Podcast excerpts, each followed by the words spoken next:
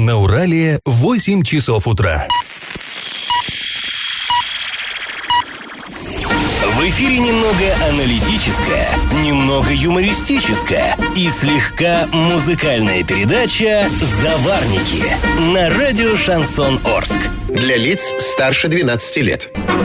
Всем привет, друзья! Наступило очередное утро, очередное доброе утро, и в эфире, как всегда, программа «Заварники». А это что значит? Это значит, что в ближайший час вы проведете с нами, с Эльвирой Алиевой. Доброе утро. И Павлом Лещенко. А, в течение ближайшего часа мы будем обсуждать новости, но если э, невозможно слушать нас, не получается слушать нас в прямом эфире, то вы всегда можете послушать на подкастах в разделе «Заварники» на сайте урал56.ру для лиц старше 16 лет. А также можно слушать нас с мобильных устройств, ищите в App Store, в Google Play.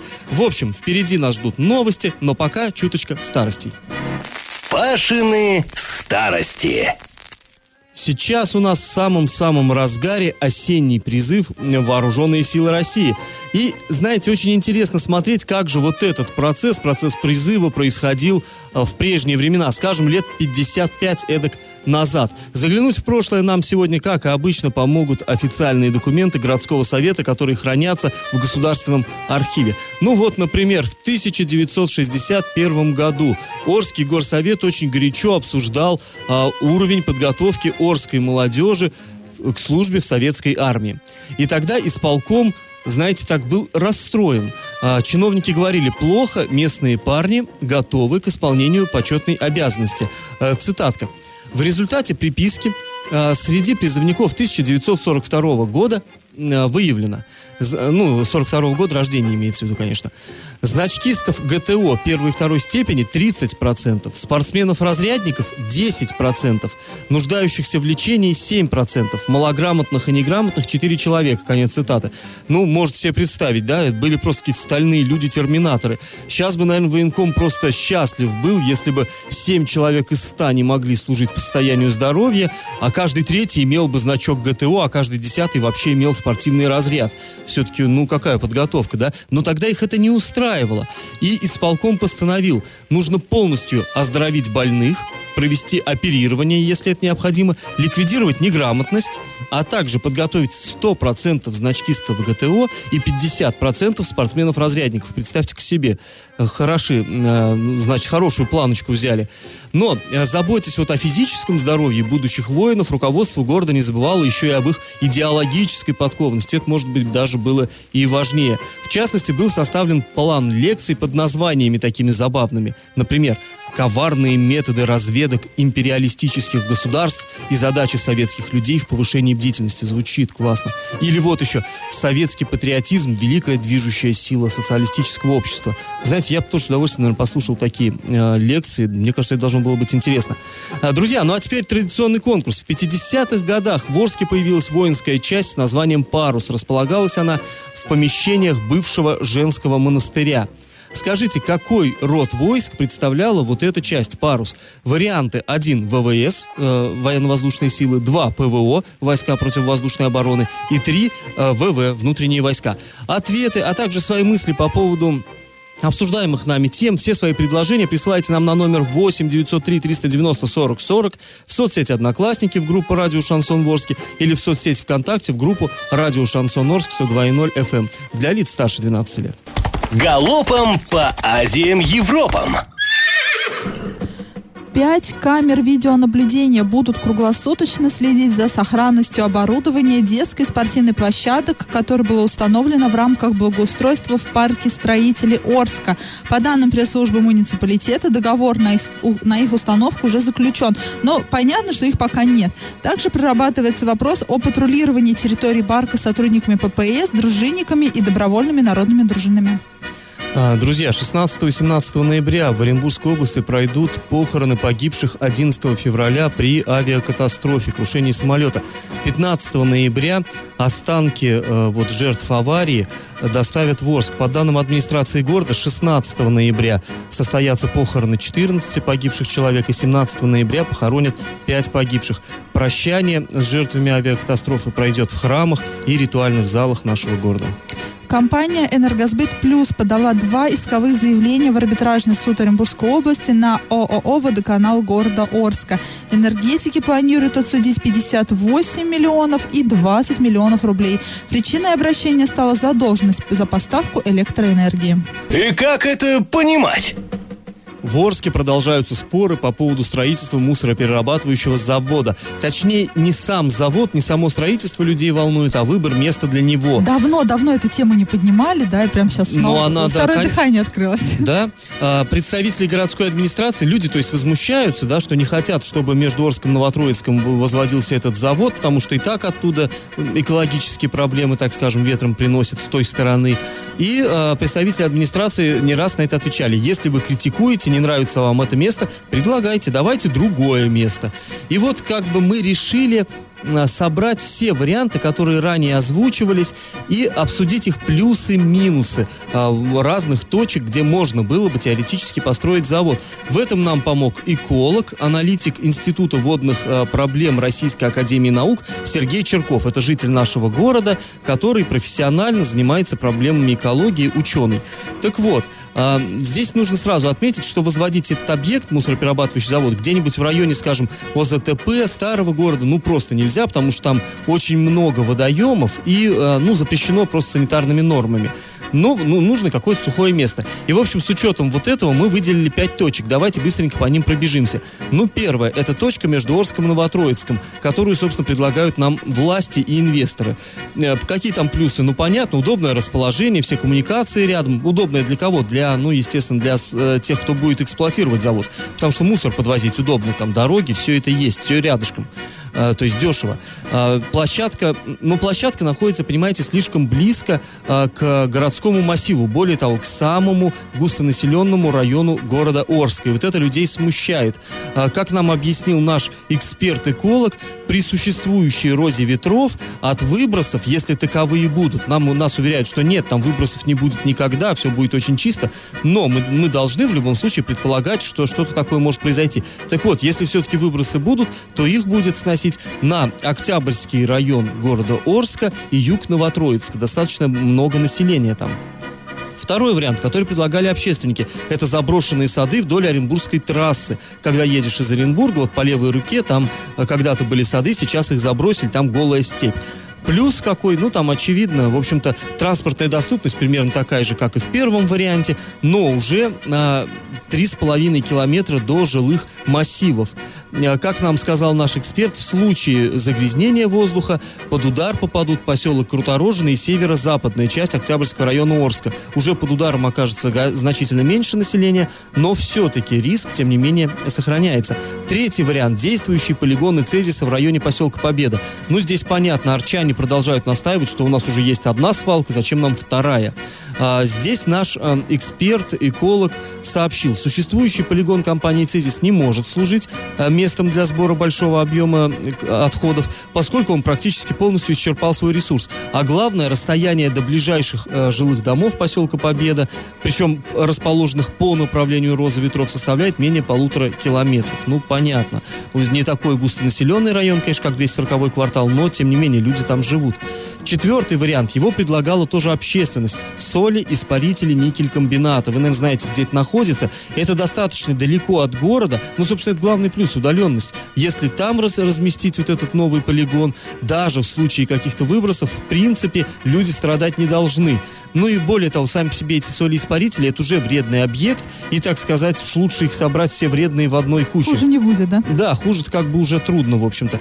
Но, э, как объяснил вот наш эксперт, это с точки зрения экологии самый лучший вариант. Расстояние до ближайших населенных пунктов Гайского городского округа и жилых районов Орска превышает 10 километров, а расстояние до русла реки Урал от 8 до 12 километров. Все хорошо, но туда, конечно, тяжело добраться, это далеко, петлять придется мусоровозом, в том числе, кстати, и по улицам города Орска.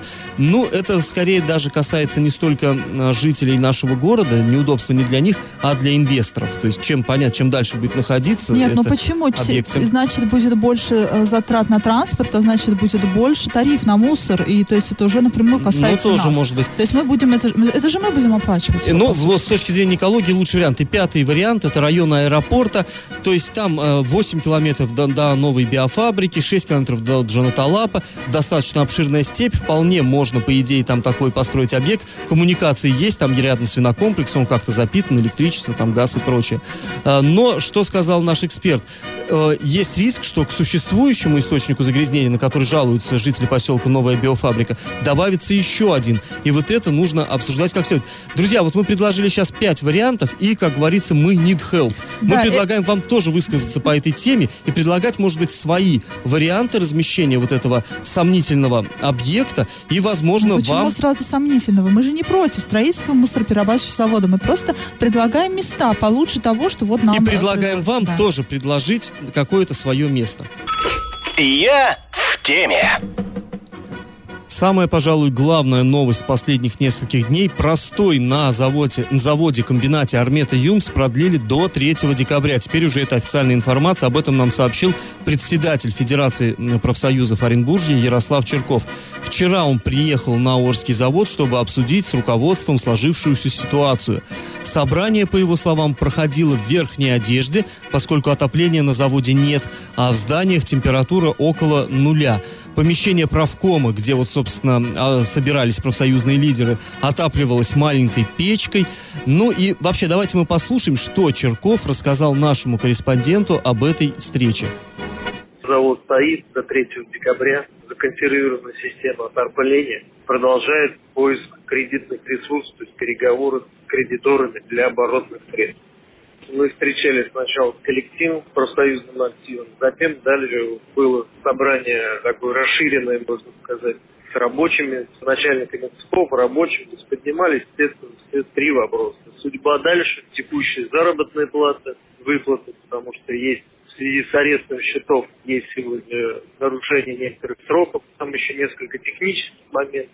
Забирать, то есть в случае увольнения, если забирать с собой удостоверение о повышении квалификации, там, ну, по рабочим специальностям, крановщики, то есть, которые не могут без этого удостоверения фактически устраиваться другие работы. То есть вот, вот эти все нюансы обговаривали. Вот как раз эти вопросы мы обозначали руководству. Ну, то есть мы понимаем, э, в любом случае до 3 декабря совершенно официально завод стоит. То есть там будут э, некоторые управленческие кадры, оперативный персонал, но большинство людей находится в простое. Да, и мы каждый раз надеемся, что все это последний как бы срок простой. И вот, например, 4, 4 декабря люди уже выйдут на работу, но пока наши надежды еще ни разу не Ну, оправдались, как, к сожалению. собственно говоря, да, и сказал Черков, что сейчас ищут они кредитные ресурсы. То есть, чтобы возобновить производство, надо взять деньги.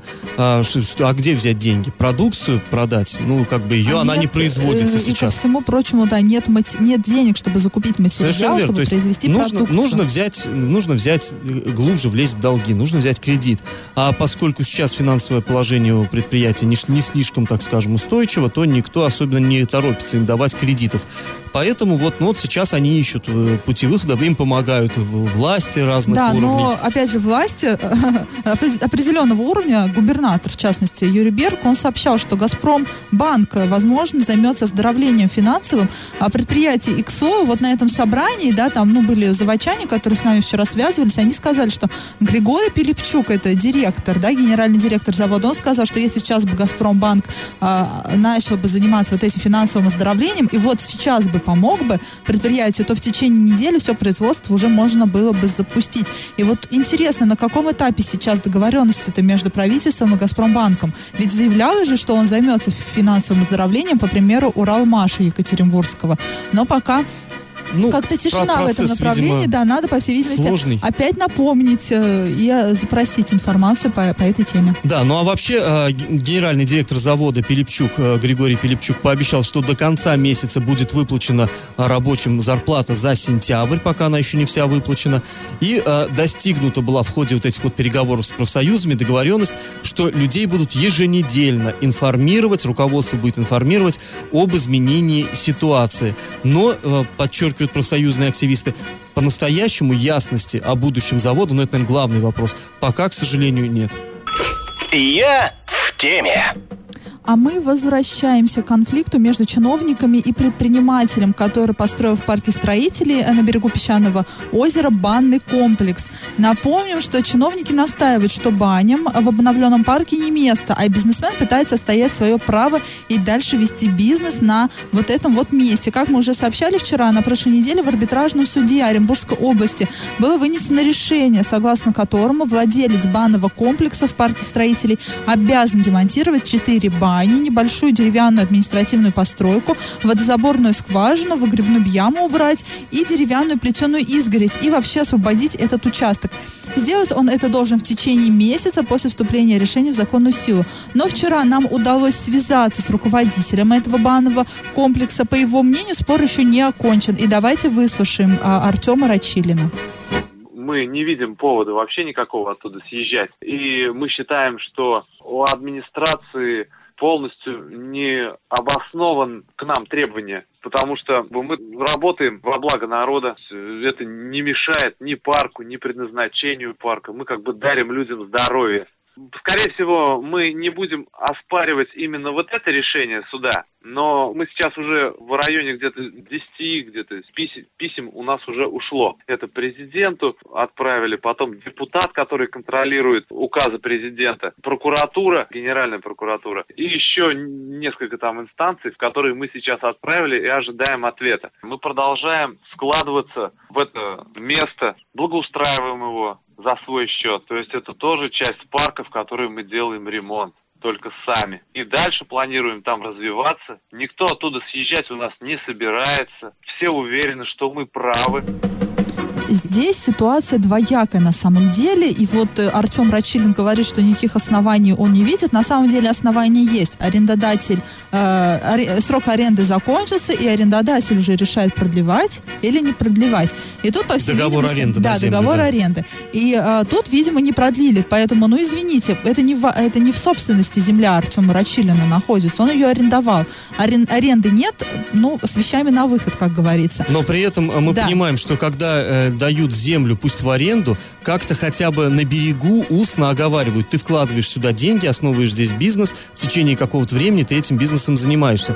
Здесь, очевидно, э, были какие-то устные договоренности одни, теперь они вот поменялись да, резко. и Артема Рачилина тоже можно понять, все-таки это представитель малого и среднего бизнеса у нас. А президент еще говорил сам, ну, что нужно как бы развивать вот он, малый он тоже настаивает бизнес. на президента. Да, но потому что, потому что каждый раз прямая ли это линия президента, либо это пресс-конференции президент всегда говорит, малый и средний бизнес нужно развивать. Здесь мы видим, что, ну, понятно, Артема Рачилина можно понять, он считает себя, ну, кинутым, да, извините за это слово. И знаешь, мне кажется, интересно, здесь э, показательно очень такой звоночек, э, когда человек говорит, что нет, мы в суд подавать не будем, оспаривать решение суда, мы на, не надеемся на суд, но мы пишем письма вот там, да, э, в какие-то высшие инстанции, царю-батюшке, там, генпрокурору, президенту и прочее, и надеяться, что суд этот, ладно, а вот, вот как-нибудь сверху все-таки эта да проблема нет, ну решится. Это тоже показательно, мне Все-таки надо подавать, как-то же нужно решение суда оспаривать, да, э, высшую инстанцию, получается, ну, как таков закон. Но в любом случае такая возникает патовая ситуация. Одни говорят, все, съезжай, другие говорят, нет, не съеду. Да, и, и... у людей тоже отклик это вызвало. Кто-то говорит, что действительно баням там не место, и как бы с экологической точки зрения, там, типа, э, люди мыльные после бани бросаются купаться в это озеро, и тем самым... Но, э, ребят, это как бы капля в море, на самом деле, по сравнению с тем, что у нас сейчас ну, а если, происходит. Если вам есть что по этому поводу сказать, вы знаете, что мы, так сказать, открыты для диалога и ждем ваших мнений. И как это понимать? А, в Оренбурге на Лекской трассе приземлился вертолет. На его корпусе была военная расцветка и красная звезда. Через какое-то время э, вертолет улетел. И причины такого маневра пока нам неизвестны. На и... трассе имеется в виду на автодороге. То да, есть, на где автодороге. ездят э, автомобили Да, обычные. и э, наши оренбургские коллеги опубликовали эту видеозапись, и там не совсем э, ясно, как бы перекрывалось ли движение на трассе. Там видно, как машины стоят, и вертолет как бы э, ну, садится там, где вот, ну, машины, ну, понятно, не на машины, но рядышком. А наши оренбургские коллеги обратились в МВД по Оренбургской области, и там сказали, что о приземлении вертолета им ничего не известно. Но теперь-то, наверное, известно, видео-то они посмотрели. В пресс-службе говорят, что они не перекрывали дорогу. Э, в Центральном военном округе, а, ну, э, попросили обратиться к ним позже, потому что они как бы тоже не в курсе, э, что там могло произойти. И самое, что интересное, новой информации сейчас тоже по этому вертолету нет. И для нас это ну, необычное событие, да? Да, это- ну, забавное согласитесь, да, конечно, едешь, едешь ты по трассе, и тут раз перед тобой садится вертолет. Подрезает вертолет. Подрезает, ну. И э, мы посмотрели в интернете, были ли когда-либо такие аналогичные случаи. Были. Вот в прошлом году в Казахстане а, вертолет тоже приземлился на трассу, чтобы спросить дорогу. Вот, да, просто заблудились ребята в воздухе. Вот такая ситуация, да, то есть ты едешь, и вдруг тебя бип-бип, открываешь окно, а там как бы вертолет, и спрашиваешь, ну, как, как доехать до, там, до туда-то? Вот, экипаж военного самолета тогда сел прямо посреди трассы Актабе-Шимкент. Летчики заблудились в Казахстане. Инцидент э, возле поселка, э, вот он в феврале произошел, год назад, получается. А видео опубликовали на, на одном из эм, федеральных телеканалов, и э, летчики остановились, чтобы сп- спросить водителя большегруза дорогу. Но это очень забавная ситуация. Галопом по Азиям Европам. В, в Оренбурге в районе авиагородка будет построен одноэтажный многоквартирный дом для инвалидов-колясочников. На эти цели из бюджета города выделено чуть более 8 миллионов рублей. В, в техническом задании есть требование подключить здание ко всем инженерным сетям, в том числе к телевидению и к сети интернет. Помимо работ по возведению жилья, запланированы работы по благоустройству и озеленению. В этом доме предусмотрено также возведение пандусов и других приспосо- приспособлений для инвалидов, которые будут тут проживать. На птицефабрике «Родина» в Сорочинском городском округе работают специалисты Министерства сельского хозяйства Оренбургской области. Ну, все мы знаем, какая ситуация там сложилась. А, нет ни денег на выплату зарплаты людям, нет ни денег на то, чтобы продолжать как-то производство. Но, по информации пресс-службы правительства, сейчас на предприятие завозится корм для птицы. Ну, мы понимаем, будет птица, будут, э, будет производство, будут и деньги. Так что, в общем-то, хороший знак это. На сегодняшний день сообщается также погашена задолженность по заработной плате за три месяца, обеспечено электро- и газоснабжение. Но ситуация, тем не менее, продолжает оставаться напряженной, и мы продолжаем следить за развитием событий на этом предприятии. Накипело! Нас не перестают удивлять наши слушатели. И на этот раз обратили жители одного из домов по улице Вяземской. А там, э, в общем, вопрос такой. Там испортили подъездные распределительные щитки, то есть счетчики, где находятся счетчики и, наверное, рубильники, да, вот эти все там. Ну да, на лестничные клетки на площадке. Да, да, да. По словам обратившегося, у него в доме щиток находится вот в удручающем состоянии. Невозможно отключить электроэнергию в квартире, так как отсутствуют какие-либо выключатели и предохранители. А, и что делать, собственно, кто должен, вопрос такой, кто должен следить за вот этими щитками, кто должен приводить их в нормальный вид и кто должен их ремонтировать? Ответ. В большинстве случаев за состояние общего имущества, а щитки являются общедомовым имуществом в многоквартирном доме, в том числе и этажных щитков, отвечает управляющая организация. А все работы проводятся бесплатно для жильцов. А кто, ну, и, соответственно, кто должен ремонтировать эти щитки? Если у вас есть управляющая компания, то, соответственно, э, за счет управляющей компании. Но есть многоквартирные дома, которые находятся без обслуживания или управления. Как это, непосредственно управление, да, Нет, называется? это если просто у них не заключен договор ни на управление, ни на что. То есть есть такие, кого никто не обслуживает совсем.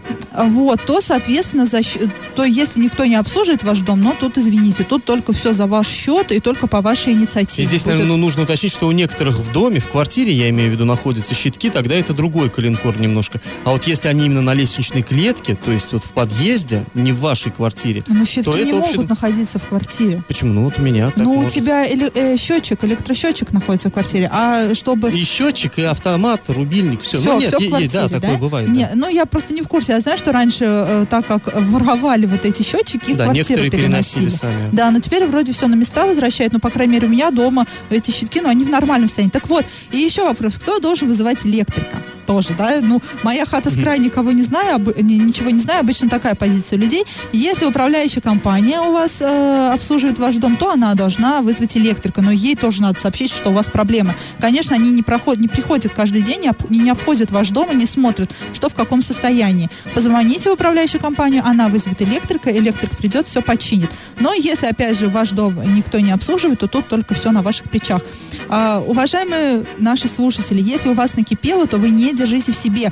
Э, Пишите нам во все мессенджеры. Наш номер телефона 8 903 390 40 40. Пишите во все соцсети, во все мессенджеры для лиц старше 12 лет. Раздача лещей. Ну что, друзья, подводим итоги нашей программы, ну и, конечно, нашего традиционного конкурса. Спрашивали мы, какой род войск представляла легендарная Орская воинская часть «Парус». Располагалась она, напомним, на территории бывшего женского монастыря, в самом храме. Сейчас, кстати, там восстановлено богослужение, но вот раньше, в советское время, в этом храме располагался клуб, где э, бойцы смотрели кино.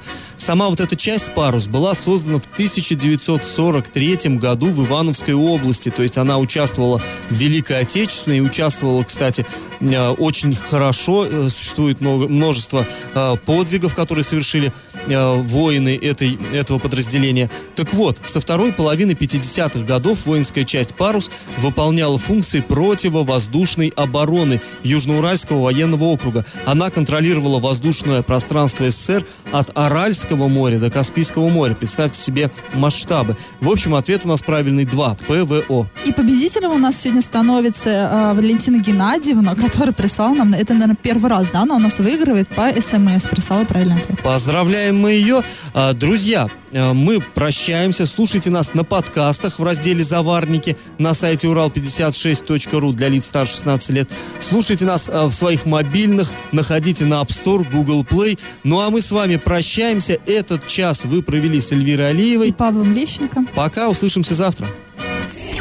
Завариваем и расхлебываем в передаче «Заварники». Каждое буднее утро с 8 до 9.00 на радио «Шансон Орск». Для лиц старше 12 лет. Радио «Шансон». СМИ зарегистрировано Роскомнадзором. Свидетельство о регистрации Л номер ФС 77 68 373 от 30 декабря 2016 года. Для лиц старше 12 лет.